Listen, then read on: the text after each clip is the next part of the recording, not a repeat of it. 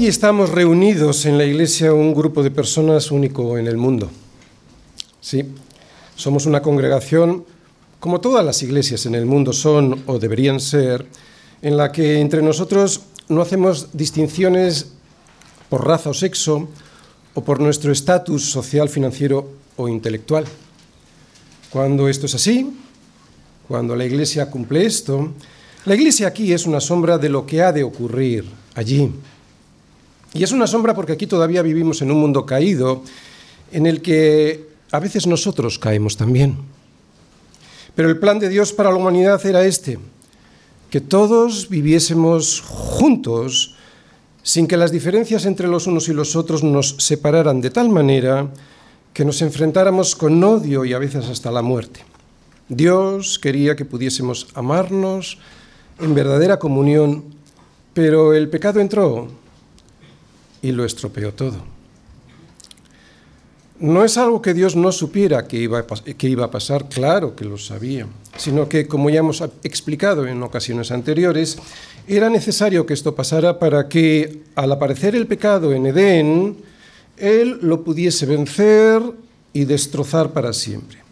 Así que entre sus hijos, esa posibilidad de pecar que en Edén podía pasar y pasó, jamás pudiera volver a ocurrir. Esa es una de las maravillas y grandes riquezas que nos esperan allí. No pecar nunca más. ¿Deseas esto? Si deseas esto, muy probablemente tu conversión sea real. Esta imposibilidad de pecar no la desea todo el mundo. Dile tú a un incrédulo que a ver si le gustaría dejar de pecar. No lo contempla y además le parecería aburridísimo no poder hacerlo nunca más. Y sin embargo, para un hijo de Dios ese es su mayor anhelo, para así darle la gloria a Dios siempre y para siempre. Hasta ahora hemos visto cómo Pablo nos ha ido explicando las bendiciones que Dios ha ido derramando sobre cada uno de nosotros individualmente individualmente, al habernos, adoptado como sus hijos, habernos hecho coherederos junto con Cristo de las abundantes riquezas de su gracia. O como lo dice Pablo en esta misma carta, para mostrar en los siglos venideros las abundantes riquezas de su gracia en su bondad para con nosotros en Cristo Jesús. Otra vez, estas riquezas que hemos estado viendo y que tenemos en Cristo Jesús, incluida la mejor de ellas, creo yo, que es la imposibilidad de pecar y así poderle dar la gloria a Dios y disfrutar con Él para siempre. Son privilegios que Pablo nos ha estado explicando y nos lo ha dicho que Dios nos lo ha dado de manera individual a cada uno de los que Dios Padre eligió y predestinó desde antes de la fundación del mundo, que nos lo ha dado Dios Hijo también a aquellos que han creído en su sacrificio en la cruz para perdón de sus pecados y que nos lo ha dado a cada uno de los que hemos sido sellados por Dios Espíritu Santo para poder perseverar hasta el final. Esas bendiciones han sido entregadas por Dios a cada uno individualmente. Este fue el plan del Dios trino diseñado desde antes de la fundación del mundo. Y sabemos que Dios lo tuvo que hacer así porque, como dice Pablo, y lo hemos estado viendo, estábamos muertos. Y un muerto no elige, tampoco elige vivir. De esta manera Dios en su gracia nos dio vida primero para atraernos así después. A sí mismo, atraernos a sí mismo. Porque por gracia sois salvos, nos dice Pablo, por medio de la fe, y esto no de vosotros, pues es donde Dios no por obras, para que nadie se gloríe. Gracia que surge de su misericordia y amor. Pero Dios, ¿os acordáis? Pero Dios, veíamos el domingo pasado, es el Dios que cambia todas las cosas. Pero Dios, que es rico en misericordia, por su gran amor con quien nos amó, a cada uno de nosotros individualmente, aun estando nosotros muertos en pecados, nos dio vida juntamente con Cristo. Por gracia sois salvos, Efesios. Así que este amor especial para con sus hijos y que surge de su misericordia no se gana porque no se puede ganar. No se merece porque no hay nada en nosotros que lo merezca. No se puede reclamar porque no hay nada, ninguna base, ni de hecho ni de derecho, sobre la cual nosotros podamos reclamarle nada a Dios. Todos estábamos perdidos y separados de Dios y además, y precisamente por eso, todos nosotros separados los unos de los otros, por cuestiones que durante toda la historia de la humanidad se nos han ido demostrando como irreconciliables. Así que Dios tiene un plan para nosotros, y no solo como individuos, sino también como pueblo. Nunca en la historia de la humanidad hemos podido superar nuestras diferencias de manera efectiva y duradera. Nunca. De manera efectiva y duradera. Nunca. Precisamente son esas diferencias las que, siempre las que siempre nos han separado, en el mejor de los casos, enemistado irreconciliablemente muchas veces, y enfrentado hasta la guerra para matar y exterminar al diferente en demasiadas ocasiones. Sin embargo, ahora vamos a ver otro de esos peros magníficos de Dios para su pueblo, para superar nuestro desastre ahora como pueblo. Versículo 13. Pero ahora, en Cristo Jesús, otra vez aparece el pero Dios que lo cambia todo, ¿verdad? Pero ahora en Cristo Jesús, vosotros que en otro tiempo estabais lejos, vosotros, Efesios, como pueblo, habéis sido hechos cercanos por la sangre de Cristo. Bien, pues muy bien. Esto en resumen es lo que, lo que Pablo hoy nos va a decir y de una forma colectiva. Ahora Pablo nos va a explicar que en Cristo Jesús Dios Padre no solo ha hecho de cada uno de sus hijos un nuevo hombre, que tiene una relación vertical con Él, sino que también ha hecho un nuevo pueblo de ese nuevo hombre y que están unidos entre ellos horizontalmente. ¿Habéis entendido? No solo va a haber una salvación para haber una relación vertical con Dios, sino también quiere que tengamos una relación horizontal, una horizontal basada en la fe en la fe en el sacrificio de su Hijo, una fe basada en el derramamiento de la sangre de su Hijo, una fe basada en el pago que Jesús se ofreció voluntariamente para llevar sobre su cuerpo nuestras culpas y así poder perdonar nuestros pecados, una fe basada en la redención que nos regaló al pagar Él lo que debíamos pagar nosotros para poder estar limpios ante el Padre y así ser recibidos por Él en la eternidad, ya sin mancha y justo.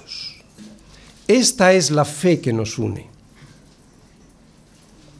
Una fe tan poderosa que personas tan diferentes entre sí como lo somos nosotros podemos estar unidos sin enfrentamientos por las diferencias entre sexos o razas, unidos sin envidias a pesar de las diferencias financieras, sociales o intelectuales que pudiera haber entre nosotros, unidos sin las desconfianzas y resquemores que a veces surgen por las diferentes culturas de las cuales provenimos. Aquí hay chinos, africanos, americanos, europeos. En nuestra iglesia todos unidos por la fe en la sangre de Cristo Jesús y hechos solo un pueblo mediante o a través de o gracias a su sacrificio. ¿Para qué? Para darle la gloria a Dios no solo cada uno de nosotros individualmente, sino también como iglesia, como grupo, como pueblo. Solo hay un pueblo verdaderamente unido sobre la tierra. Y ese pueblo es el pueblo de Dios. Un pueblo que en cualquier momento y en cualquier lugar de la tierra se puede juntar y reconocerse entre ellos como ciudadanos del mismo reino, del reino de Dios. Es un milagro. Es un milagro que ha hecho Cristo con su sangre, solo Él lo consiguió. Así que lo que ahora vamos a ver son los privilegios que Dios le ha dado a sus hijos, pero no ya de manera individual, sino como grupo, como pueblo, como su iglesia. Y es que aunque la salvación evidentemente es algo personal, o sea, algo que Dios hace con cada uno de nosotros de manera personal, luego de ese nuevo nacimiento, cada uno de nosotros tenemos un lugar en el pueblo de Dios. Todos nacemos solos, pero nadie se queda solo sino que somos llamados a ser parte del pueblo de Dios, a ser parte de su iglesia. Bien, hasta ahora hemos visto la importancia de estar en Cristo, pero a partir de ahora veremos la importancia de estar en la iglesia. Y es que estar en Cristo en realidad es estar en la iglesia. Y si esto no lo entendemos bien es que tenemos un problema y un problema muy gordo, que nos debería hacer reflexionar si realmente hemos tenido una verdadera conversión. Hasta ahora hemos estado hablando de que tenemos que estar en Cristo, pero estar en Cristo es estar en la iglesia, y no solo físicamente, sino en una comunión con tus hermanos, ¿entendéis? Porque la conversión produce, entre otras cosas, la destrucción de cualquier diferencia que pudiera haber entre nosotros, haciéndonos pensar que yo soy superior a mi hermano que tengo al lado, al que Dios también ha salvado. Si realmente Dios ha roto la barrera que había entre él y yo, también ha debido romper la barrera que había entre mi hermano y yo. Y de esto hablamos una relación horizontal.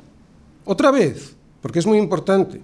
Si realmente yo creo que Dios ha roto la barrera que había entre él y yo, evidentemente también ha tenido que romper la barrera horizontal que había entre mi hermano. Versículos del 11 al, al 22. Por tanto, acordaos. Y yo luego voy a hacer un recordatorio.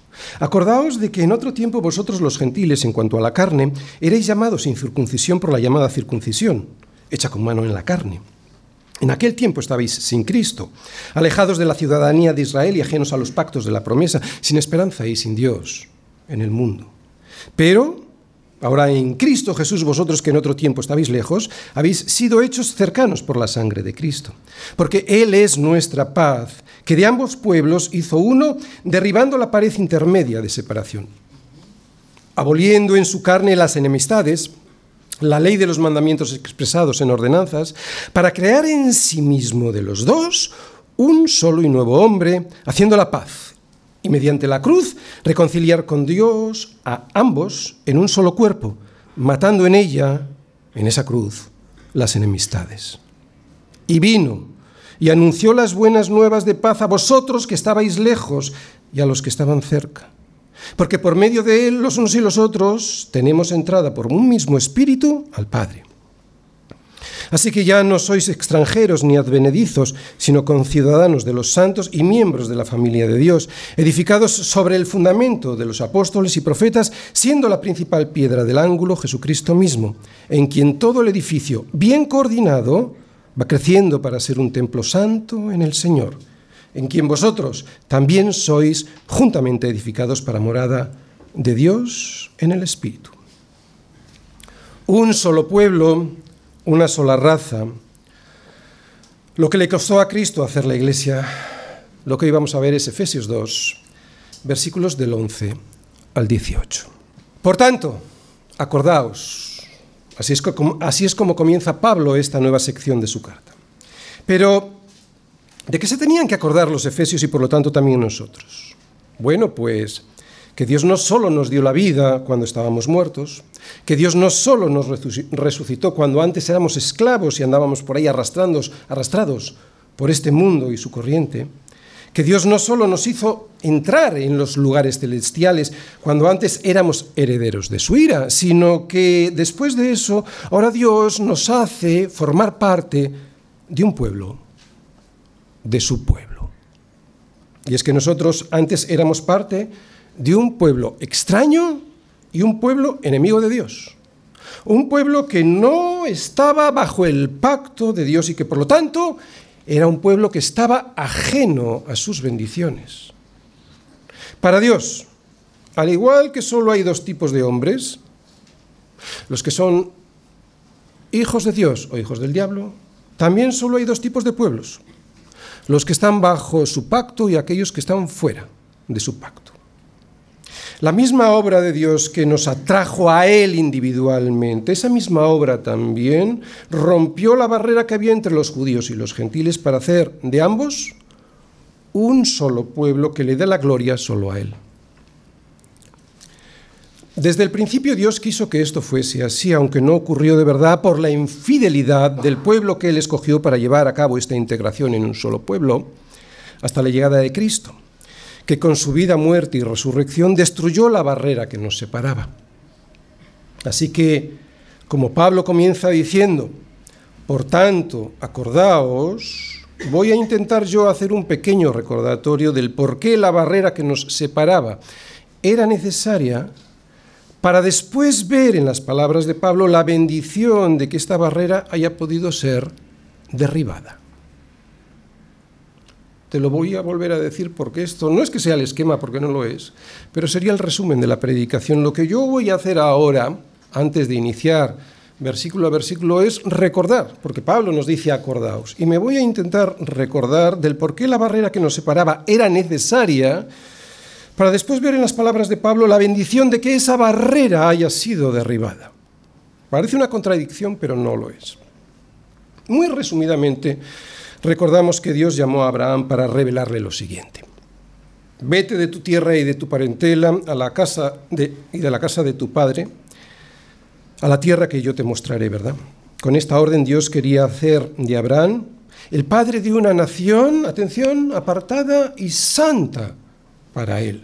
Por eso le dijo, haré de ti una nación grande y te bendeciré y engrandeceré tu nombre y serás bendición y serás bendición. Abraham obedeció y se fue de su tierra y de su parentela y siguió su caminar con Dios hasta que llegó un momento crucial en su vida, el momento en el que Dios probó de una manera increíble la fe de Abraham, cuando le dijo, toma ahora tu hijo, tu único, Isaac, a quien amas, y vete a tierra de Moriah y ofrécelo allí en holocausto sobre uno de los montes que yo te diré. La historia la conocemos todos, seguramente. Sabemos que en el momento en que iba a obedecer, Dios a través de un ángel paró su mano y le dijo, por cuanto has hecho esto y no has rehusado tu hijo, y vuelve a decir, tu único hijo, te bendeciré y multiplicaré tu descendencia como las estrellas del cielo, y en tu simiente serán benditas todas las naciones de la tierra por cuanto obedeciste mi voz. Aquí estaba la génesis de un pueblo. En tu simiente, le dice el Señor, serán benditas todas las naciones de la tierra. Sabemos que de su hijo, su único hijo, como lo llamó el Señor a Isaac, porque era él el hijo, no Ismael. Él era el hijo de la promesa. De su hijo, digo, nació Jacob, que fue llamado después Israel, que fue quien le dio el nombre a toda la nación de Israel, el pueblo escogido por Dios. Dios pudo haber escogido a cualquiera, ¿verdad? Dios pudo haber escogido a cualquier pueblo de los que en aquel momento había por el mundo. Muchos de ellos, de esos pueblos grandes potencias, militarmente y económicamente hablando, pero no, resulta que Dios escogió lo más bajo desde el punto de vista de la vista de los hombres. Así que esto es algo para nosotros también tener en cuenta. De hecho, se lo recordaba muchas veces. Así se lo recordó a ellos para que recordaran su pacto, no por ser vosotros más que todos los pueblos, os ha querido el Señor y os ha escogido. No, pues vosotros erais el más insignificante de todos los pueblos. Y tan insignificante era ese pueblo que ni tenía una tierra propia hasta que el Señor se la dio. Y no solo les dio una tierra, sino que antes de esa tierra incluso les dio sus promesas, y qué importante, la revelación de quién él era Él. El único Dios verdadero al que debían adorar. Y por lo tanto, debían separarse de otros pueblos para que no se contaminaran con sus prácticas paganas. Vamos entendiendo, vamos recordando de alguna manera la historia de la barrera que les separaba de otros pueblos y que era necesaria había pues una barrera, una muralla puesta por Dios con fines muy prácticos, para que su pueblo no se contaminara y de esa manera no se terminara perdiendo con mezclas que pervirtieran su esencia y su santidad. Qué importante es esto para su iglesia también. Más tarde, a través de Moisés, les dio sus normas y mandamientos claramente especificados. Estas normas y mandamientos hacían de barrera muy práctica para el pueblo de Israel, para separarlos esta, a los miembros de esta familia de Dios, de la familia de Abraham, el pueblo escogido de Dios, del resto de los pueblos que existían. Era una barrera muy práctica. Y así pues se podían proteger, ¿verdad? Y esta ley se la dio escrita a través de Moisés para protegerles claramente y ya sin excusa de lo que había ocurrido hasta entonces. ¿Qué había ocurrido? Pues la desobediencia casi permanente a los consejos de Dios. Así que de momento En este punto de la historia que estamos recordando, tenemos dos pueblos, solo, solamente dos pueblos. Y a la vista de Dios es que solo hay dos pueblos. A la vista de Dios solo hay dos pueblos. Lo mismo que hay solo dos tipos de hombres, solo hay dos tipos de pueblo. El pueblo elegido por Él y el resto de los pueblos. El pueblo elegido por Él para llevar su gloria a todo el mundo, el pueblo de Israel, el pueblo de la circuncisión hecha a mano como señal del pacto. Estamos hablando de la circuncisión hecha a mano porque estamos recordando la historia. En aquel momento era el pueblo de la circuncisión hecha a mano como una señal del pacto con Dios o que Dios había hecho con ellos. Este pueblo y el resto de los pueblos, no había más para Dios, no hay más. No había otra diferencia entre pueblos para Dios. Por eso, y para proteger a su pueblo, Dios, además de las leyes morales, y que las podemos resumir en los diez mandamientos, les dio otro tipo de regulaciones que ayudaban a este pueblo a mantenerse alejados de aquellos que les podían hacer daños y que ese daño pudiera hacer hacerles infieles al pacto que Dios había hecho con ellos. ¿Entendéis la importancia de esta muralla para proteger al pueblo de Israel? Por ejemplo, os habréis preguntado más de una vez el porqué de las leyes dietéticas. Podría haber varios motivos, pero las leyes dietéticas hacían prácticamente imposible que ellos se sentaran a la mesa con cualquiera que no fuera judío para comer con él. Eso impedía, ¿sabéis qué? Que tuvieran unas relaciones tan íntimas con otros pueblos que quisieran llegar a ser iguales a ellos y se terminaran casando con ellos. Si eso ocurría, se iría perdiendo, evidentemente, la relación con Dios y su pueblo desaparecería de la faz de la tierra. ¿Entendéis? Qué importante es esto también para la Iglesia.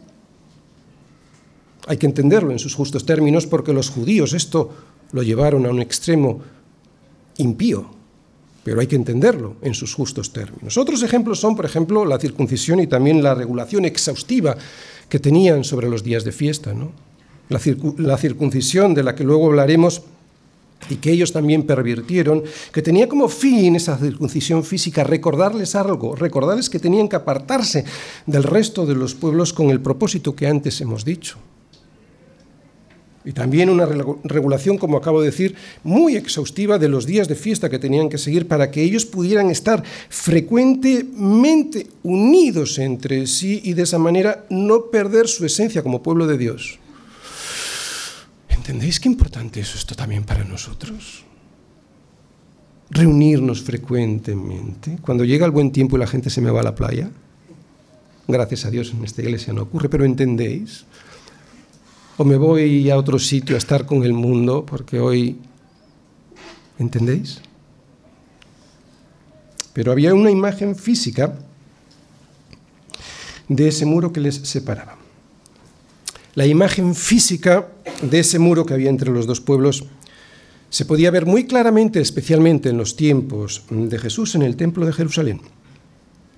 Los gentiles sí podían entrar al templo y eso era bueno porque Dios quería darse a conocer entre los demás pueblos, pero había una barrera física que les impedía a estos gentiles entrar más allá de esa barrera, más allá del patio de los gentiles. De esto, del muro y de la circuncisión hablaremos después, cuando entremos en los versículos que vamos a ver. Así pues, esta es, muy resumida, la imagen que hemos recordado de la historia y que Pablo, no hace falta que lo diga porque ellos lo tenían muy presente, esta es la barrera, la imagen de la barrera, de la pared, del muro, de la frontera espiritual que les separaba al pueblo de Dios de otros pueblos. Y tenemos que recordar que para Dios solo hay dos pueblos, el suyo al que se reveló dándoles a conocer quién era Él a través de la ley, y el resto que no tenían esa barrera de la ley. Era una barrera que aunque tenía el objetivo de protegerles, y aquí empezamos a ver el inicio del por qué había que derribarla, otra vez. Era una barrera que aunque tenía el objetivo de protegerles, resulta que los judíos, especialmente los de los tiempos de Jesús, antes y después, de la llegada de Jesús habían llegado a disfigurar de tal manera el propósito, el propósito de esa ley, que los demás pueblos odiaban a los judíos por el menosprecio que ellos les demostraban. Recordamos de nuevo que esta pared intermedia de separación que Dios había puesto entre su pueblo y el resto de los pueblos era para que los otros pueblos, esto es lo importante, pero que pervirtieron los judíos, la había puesto para que ellos, esos otros pueblos, vieran la diferencia entre lo santo y lo impuro, la diferencia entre lo sagrado y lo mundano, la diferencia entre los consejos de Dios y los consejos del mundo. En definitiva, para que esa gente se convirtiera de sus malos caminos al Dios verdadero y no para que ellos se vanagloriaran de su elección por Dios y ser, por lo tanto, superiores al resto de los pueblos por su elección divina.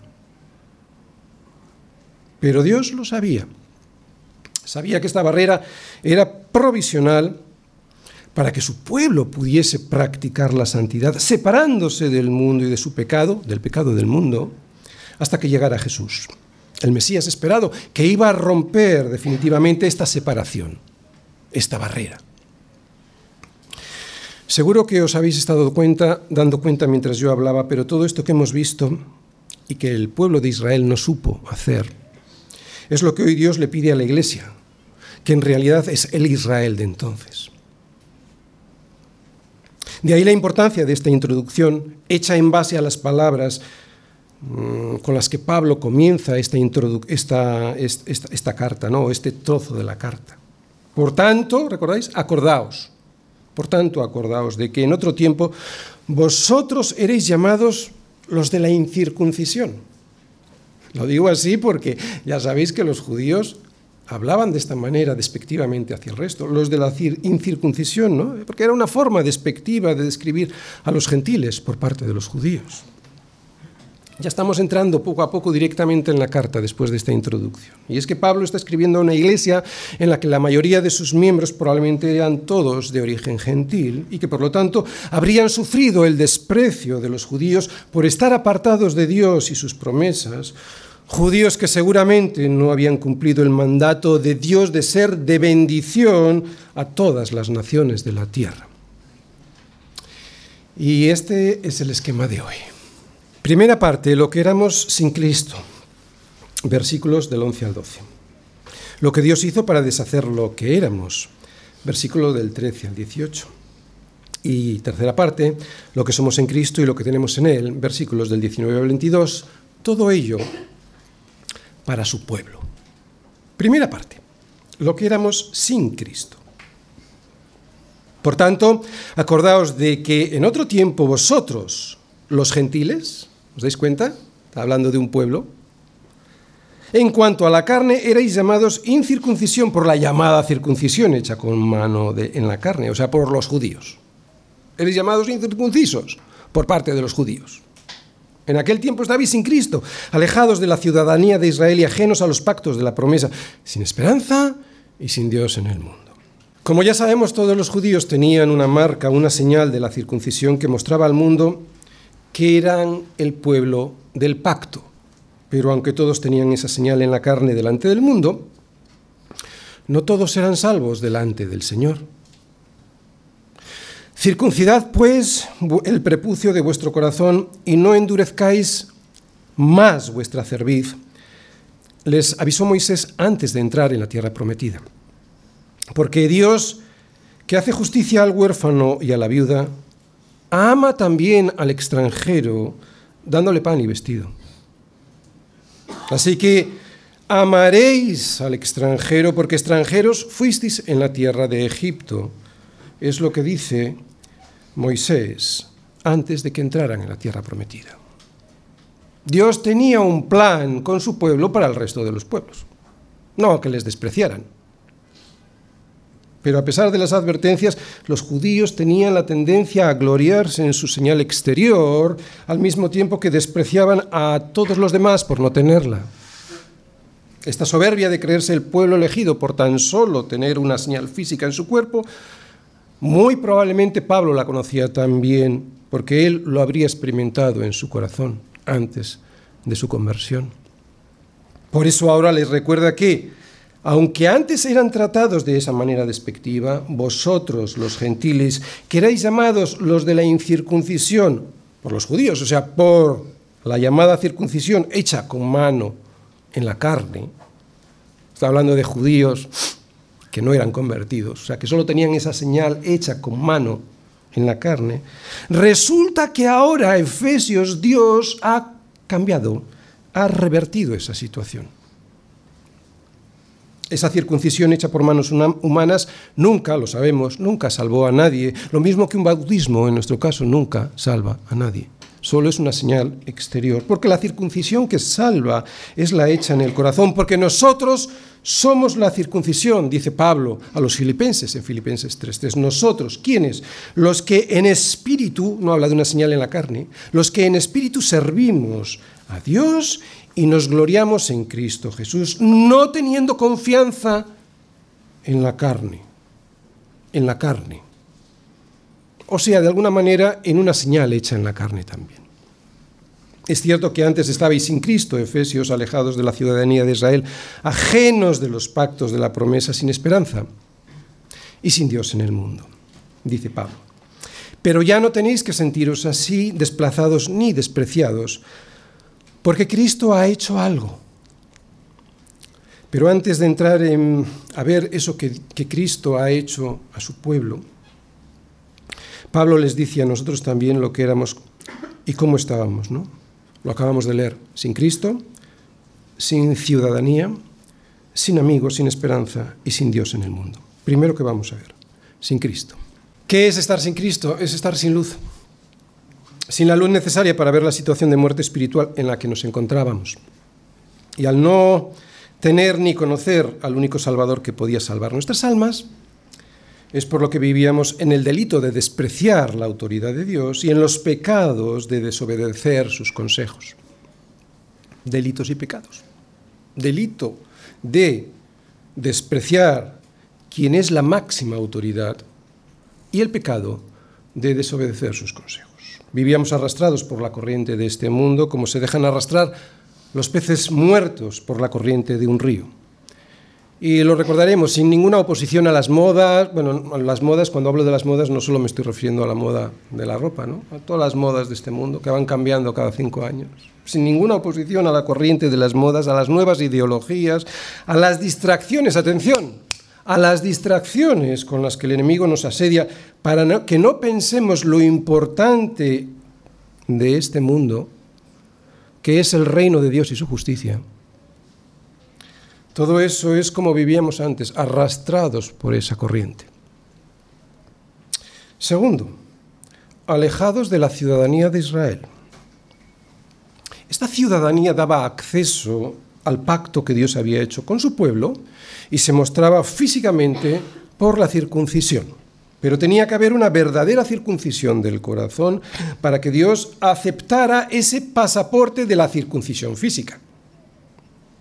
No valía solo tener el pasaporte físico, tenía que haber una verdadera conversión. Si no se daba esta circuncisión del corazón, no había ciudadanía y por lo tanto tampoco había acceso a su reino.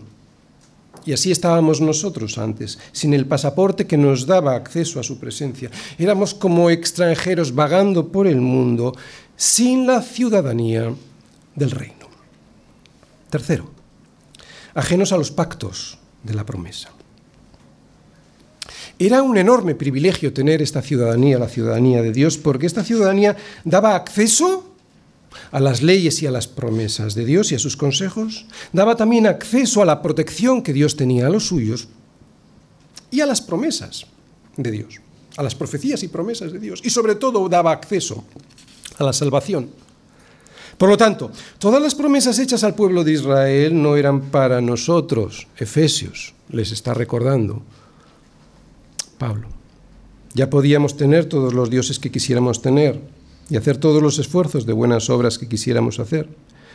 Efesios, estábamos fuera del pacto. Y precisamente por este motivo, ¿sabéis cómo estábamos? Cuarto, sin esperanza.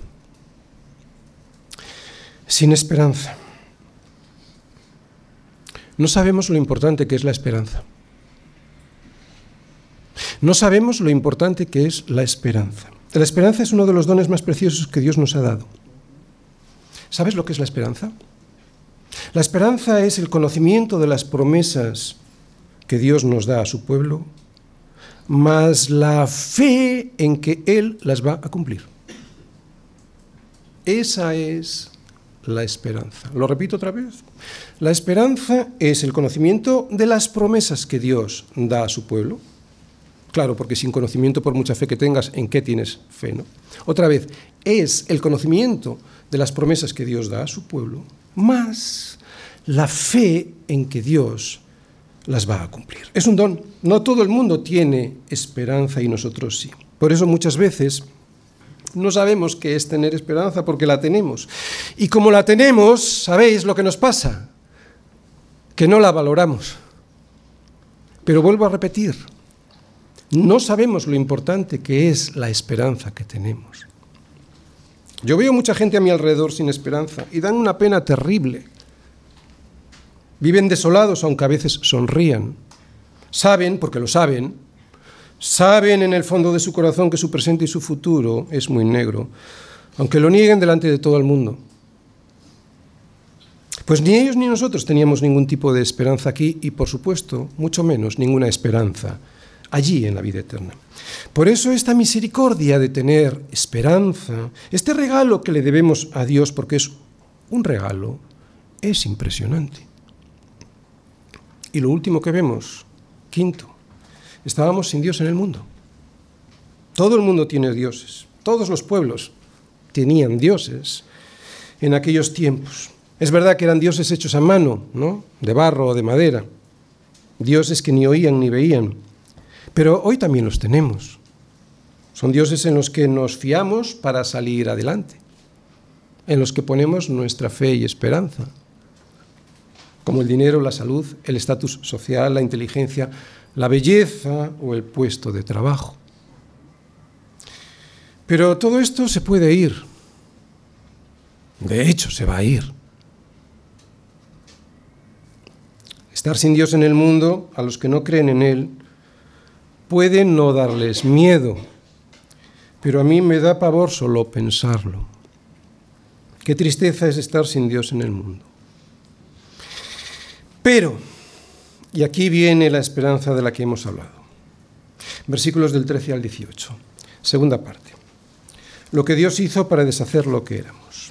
Pero ahora, en Cristo Jesús, vosotros que en otro tiempo estabais lejos, habéis sido hechos cercanos por la sangre de Cristo porque Él es nuestra paz, que de ambos pueblos hizo uno, derribando la pared intermedia de separación, aboliendo en su carne las enemistades, la ley de los mandamientos expresados en ordenanzas, para crear en sí mismo de los dos un solo y nuevo hombre, haciendo la paz y mediante la cruz reconciliar con Dios a ambos en un solo cuerpo, matando en ella, en esa cruz, las enemistades.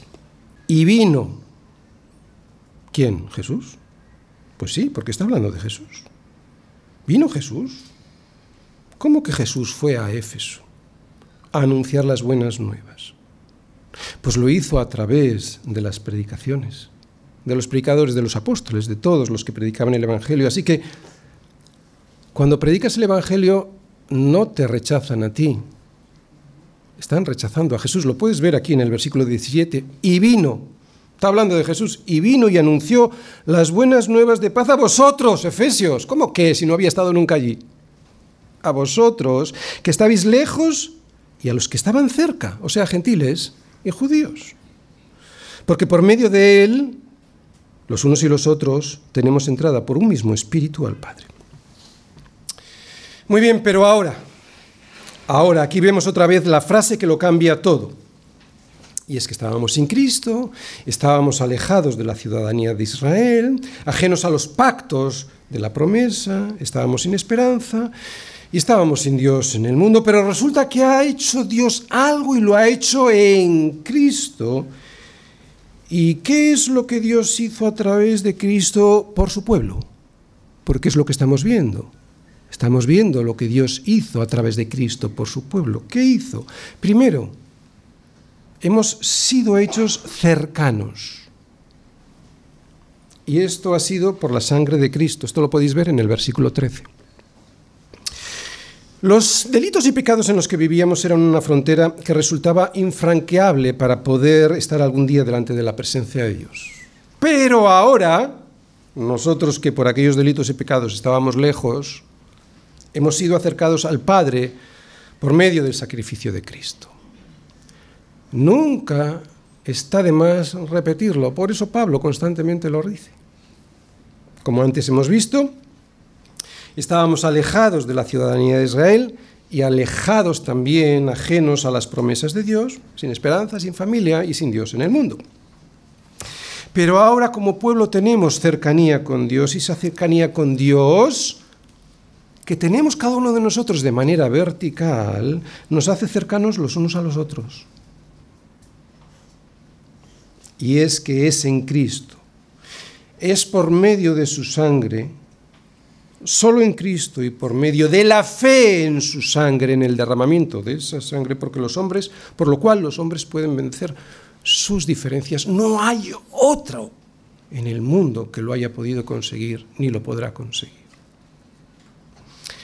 Ya no sois ni gentiles ni judíos, les dice Pablo, sois hijos de Dios.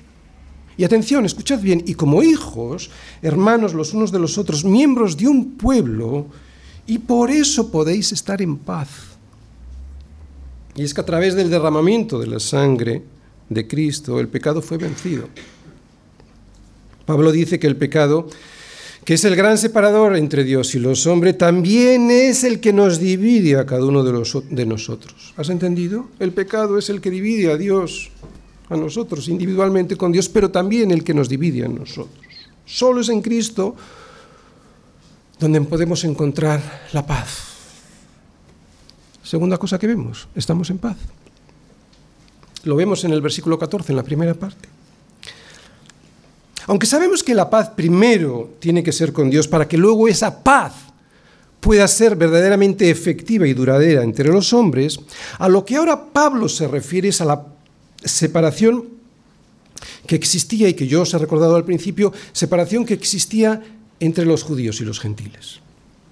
Y se refiere a esta separación por lo que dice a continuación, que de ambos pueblos, judíos y gentiles, hizo uno. De judíos y gentiles Dios hizo un solo pueblo, su pueblo, que es la iglesia. Ya no es Israel, es la iglesia. La iglesia es el único lugar en el mundo en el que no hay diferencias entre los hombres y si las hay es que hay algo que no funciona bien. Como dije al principio, solo hay un pueblo verdaderamente unido sobre la tierra. Y ese pueblo, que es el pueblo de Dios, se puede reunir en cualquier momento y en cualquier lugar sobre la tierra, juntarse y reconocerse entre ellos como ciudadanos de un mismo reino, del reino de Dios. Oye, esto es un milagro. Esto no ocurre con ningún otro grupo social.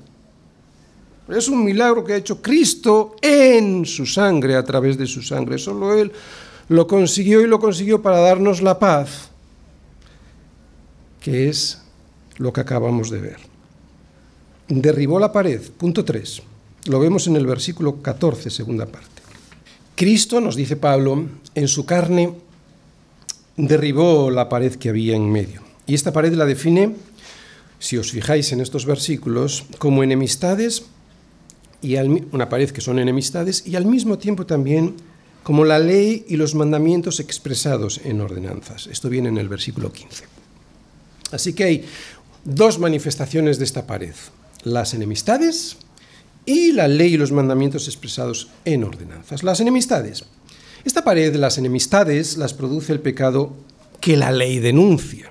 El pecado es la verdadera pared que separa a los hombres entre ellos y al hombre con Dios. Pero evidentemente las enemistades son el resultado del pecado. Y segundo, la ley y los mandamientos expresados en ordenanzas. Expresados en ordenanzas.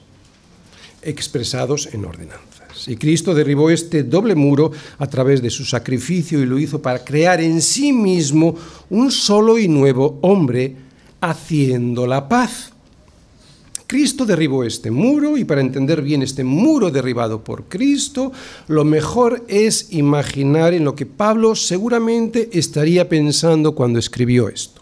En el muro que dividía el patio de los gentiles del resto del templo de Jerusalén. De esta manera vamos a poder ilustrar mejor lo que Pablo nos quiere decir y yo voy a entrar muy sucintamente en ello. Hasta que Cristo llegó había un muro de enemistad entre judíos y gentiles. Era la ley. Era la ley que dividía a unos, a un pueblo de otro, y que, como os he dicho antes, hacía que casi no pudiesen entrar en contacto entre ellos. Y el efecto de la ley de Dios resulta que luego se podía ver, al pasar de los años, se pudo ver físicamente en un muro, el muro que había en el templo en Jerusalén. Este muro que rodeaba el santuario impedía que ningún extranjero pudiese pasar más allá, aunque estaba dentro del, como quien dice, del templo, no pudiesen pasar más allá bajo pena de muerte. El muro era la imagen de odio y desprecio que dividía a los, a los, judíos y a los gentiles. Y Pablo lo sabía. ¿Sabéis por qué el Pablo lo sabía? Porque hemos estudiado en Hechos, ¿verdad? Pablo lo sabía porque a él mismo le acusaron falsamente unos judíos de Asia de haber pasado ese muro a Trófimo, un gentil, casi nada, un incircunciso. Así lo vemos en Hechos 21-29. Estos judíos de Asia comenzaron a gritar allí en el templo y a dar voces porque antes habían visto con él en la ciudad, fijaros, no en el templo, porque yo creo que ni se fijaron, habían visto a Pablo en la ciudad, a Trófimo con él, a Trófimo de Éfeso, a quien pensaban que Pablo había metido en el templo cuando no era verdad. Pero este es el crimen con el que le acusaron falsamente y por lo tanto él ahora estaba en Pablo, en Roma, escribiendo esta carta a los efesios, allí esperando en prisión por este supuesto delito que era falso, al juicio. La ley, en este sentido que acabamos de ver y que hemos visto en Hechos también, la ley, en este sentido de división de los hombres y entre los hombres y Dios, era el muro a derribar por Cristo. Así que Cristo derribó qué? Todas las enemistades entre los hombres cuando crucificó en su carne la ley de los mandamientos expresados en ordenanzas para crear en sí mismo de los dos un solo y nuevo hombre y con esto conseguir hacer la paz. ¿Cómo lo hizo? Pues en una cruz. En una cruz no solo perdonó nuestros pecados, tenemos tendencia a pensar que en la cruz perdonó nuestros pecados. No, hizo algo más, sino que allí también crucificó la ley para que de esa manera pudiese ser abolida. Por lo tanto, la ley ya no nos acusa porque Él la vivió perfectamente. Él, viviendo la ley, pagó luego nuestras culpas. Ahora ya no hay que cumplir esas leyes ceremoniales, dietéticas y festivas. Esto, lo que fue, esto fue lo que fue abolido por Cristo en la cruz. Y, y voy a intentar explicar esto porque hay una pequeña confusión. Fijaros, es cierto que hay una ley moral a seguir y está resumida en los diez mandamientos. Pero no para poder ser salvos, eso ya lo sabemos. No hay que cumplir esto para ser salvos, ya que lo somos y hemos creído en el sacrificio expiatorio y vicario de Cristo en una cruz, sino que ahora ya podemos seguir esas leyes morales como un fruto derivado de una vida que quiere servirle a Dios por amor, no como una obligación para poder salvarnos nosotros a nosotros mismos. La ley de Moisés tuvo su cumplimiento total, quiero que estéis atentos, ¿de acuerdo? Para que luego no tengáis estas confusiones. La ley tuvo, la ley de Moisés tuvo su cumplimiento total en Cristo. Pero había una parte de esa ley que no era únicamente mosaica, sino que había sido diseñada por Dios como su voluntad original y permanente para nuestras vidas. Por eso en la Biblia, y especialmente en Pablo, podemos verle decir que Cristo abolió, abolió, la ley y al mismo tiempo hacer referencia a los diez mandamientos en sus cartas. Porque en algún sentido eran anteriores a la ley mosaica. Adán fue creado de tal forma, prestar atención, Adán fue creado de tal forma que los diez mandamientos estaban ya insertados en su corazón como principios morales que dirigían su vida. Estos mandamientos los tenía grabados en su interior como parte de la imagen de Dios que le creó así. Fue creado, Adán, estamos hablando de Adán, fue creado bueno y vivió en un mundo que no estaba caído. Pero Moisés recibió estas mismas leyes y aún más en un contexto distinto. Para un pueblo no bueno y que vivía en un contexto no caído, sino para un pueblo pecador y que vivía en un mundo caído. Él recibió la ley de la forma similar a como los padres ordenan a sus hijos con leyes. ¿No? ¿Para qué? Para ayudarles a caminar por este mundo sin caer y sin hacerse daño. Haz esto, no hagas lo otro. Pero Jesús cumplió toda la ley de Moisés en su vida. Por eso su muerte derribó el muro que nos separaba de los judíos y del pueblo de Dios. Y también esa muerte rasgó el velo del templo que nos impedía tener acceso al lugar santísimo, a la presencia misma de Dios. Ese acceso que nos dio su muerte lo tenemos aquí, a través de nuestra comunión con Él, y lo tendremos allí, en la vida eterna. Jesús, pues, estamos viendo, cumplió en su vida, con su vida, la ley, por eso después pudo crucificarla en la cruz, Ahora pues, si creemos en esa muerte vicaria y expiatoria de Cristo sobre la cruz, la condenación que nos traía la ley ya no está sobre nosotros, porque esa ley que nos acusaba fue abolida en su carne, y ahora no solo podemos seguir su ley moral, sino que además, ¿sabéis qué? Anhelamos hacerlo. ¿Entendéis? Esa es la conversión. Así pues, ya no hay enemistades entre los hombres y Dios y tampoco entre los hombres entre sí. ¿Por qué? Porque creo en sí mismo de los dos, del hombre que viene de Adán y de él, uno solo y nuevo hombre, haciendo la paz. El cristiano que nace de Adán, pero que lo hace para muerte, es una nueva creación para vida eterna si es que nace de nuevo a través de la muerte de Cristo en la cruz y su resurrección. Nace de Adán, pero es un hombre nuevo. Cristo hizo la paz entre los hombres y Dios. Y de esta paz surge la paz entre los hombres, claro, entre los hombres que se quieran unir a Cristo, porque es por eso en la iglesia hay paz, o debiera haberla. En la cruz surge un nuevo hombre sin diferencias entre razas, porque Él, este nuevo hombre, ya es una nueva raza y única raza en Cristo. ¿Entendéis? Ya no hay enemistades, de hecho no hay razas. ¿Por qué? Porque Él, este nuevo hombre, ya es una nueva y única raza en Cristo. Por lo tanto, no hay peleas ya. Hemos visto, nos acercó, hemos visto que estamos en paz y hemos visto que derribó la pared. Cuarto, nos reconcilió. Sí, Dios, a través del sacrificio de Cristo en la cruz, nos juntó a los judíos y a los gentiles reconciliándonos. Estas son las nuevas nuevas del Evangelio. Es la reconciliación del hombre con Dios, pero también es la reconciliación de nosotros entre nosotros a través de la sangre de Cristo. Jamás el hombre solo ha, podido conseguir esto sin Cristo. Sabéis, los que conocéis algo de la historia, ya sois un poquito mayores, ¿no? ¿Cuántos intentos de ideología han intentado hacer un hombre nuevo, consiguiendo un infierno sobre la tierra, verdad? Solo Cristo lo ha podido conseguir y nosotros como iglesia somos la expresión. Es verdad que una sombra es deficitaria, pero somos la expresión de ese nuevo hombre, de ese único pueblo, su pueblo.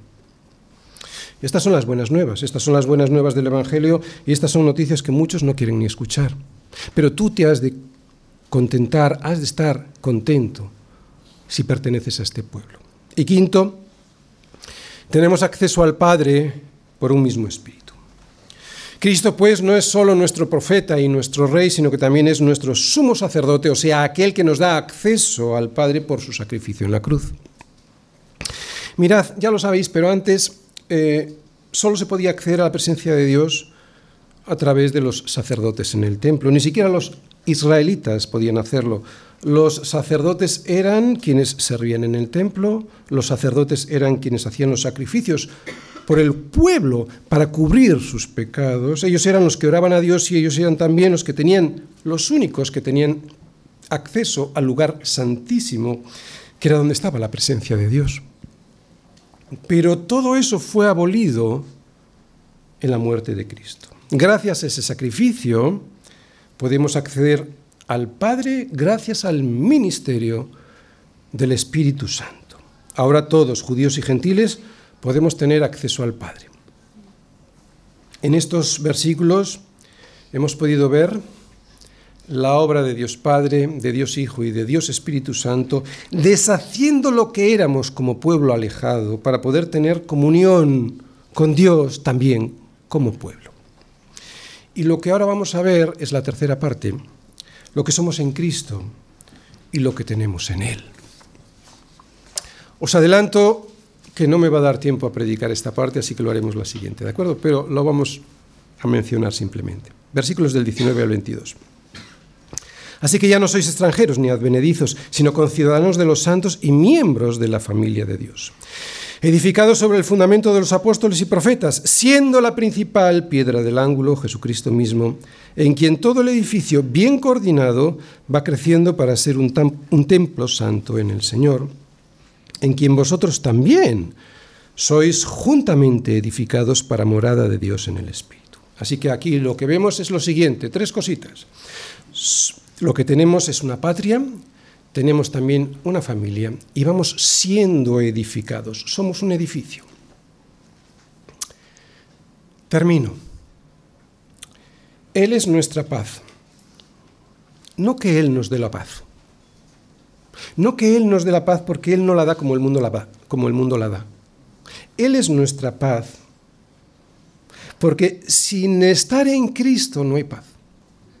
¿Me entendéis? Por eso no la da como el mundo la da. Hay que estar en Cristo para tener esa paz. Esta comunión con Cristo es la que trae la paz entre los hombres. En la iglesia Cristo ha creado un solo pueblo y una sola raza. Quiero que lo tengas muy claro y siempre presente. Por eso podemos ser uno. Vengamos de donde vengamos, tengamos la raza que tengamos, el nivel económico, social o intelectual, somos uno. Tenemos una patria, una familia y somos un edificio. Eso es la iglesia. Somos piedras vivas, piedras que se van poniendo unas encima de otras para ir construyendo nuestra piedra sobre la piedra angular y principal que es Jesucristo mismo. Es por eso que en nuestra patria, en nuestra familia, en nuestro edificio, no solo podemos llevarnos bien, es que podemos y debemos perdonarnos las ofensas que en ocasiones son muchas y muy graves. Estamos en un mundo caído. Todos caemos y todos ofendemos. Y porque todos ofendemos y además lo hacemos muchas veces, todos deberíamos perdonarnos las veces que hiciesen falta. Somos una raza, un solo pueblo. Dios nos dio la iglesia, haciendo de ti y de mí un solo pueblo y una sola raza y para que tú y yo podamos ser parte de la iglesia, Él tuvo que entregar a su único hijo derramando su sangre en una cruz. No desestimes ese sacrificio dejando de asistir a la iglesia. Es una ofensa terrible. Diría más, dejando de ser la iglesia. Él hizo de dos pueblos un solo hombre. Recuerda que tú y yo estábamos sin esperanza y sin Dios en el mundo, pero Dios nos ha acercado en Él, en Cristo Jesús. Otra vez, no desaproveches esta misericordia que es la iglesia. Amén. Señor, muchísimas gracias por tu